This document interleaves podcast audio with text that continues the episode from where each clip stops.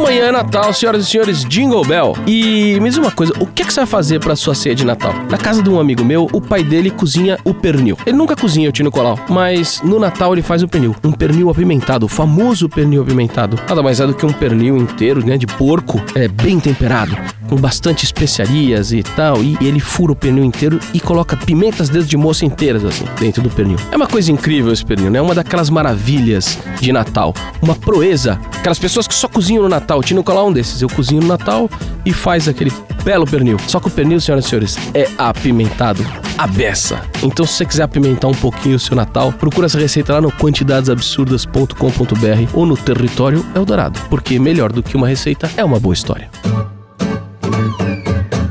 Quantidades Absurdas, com Ivan Ashkar.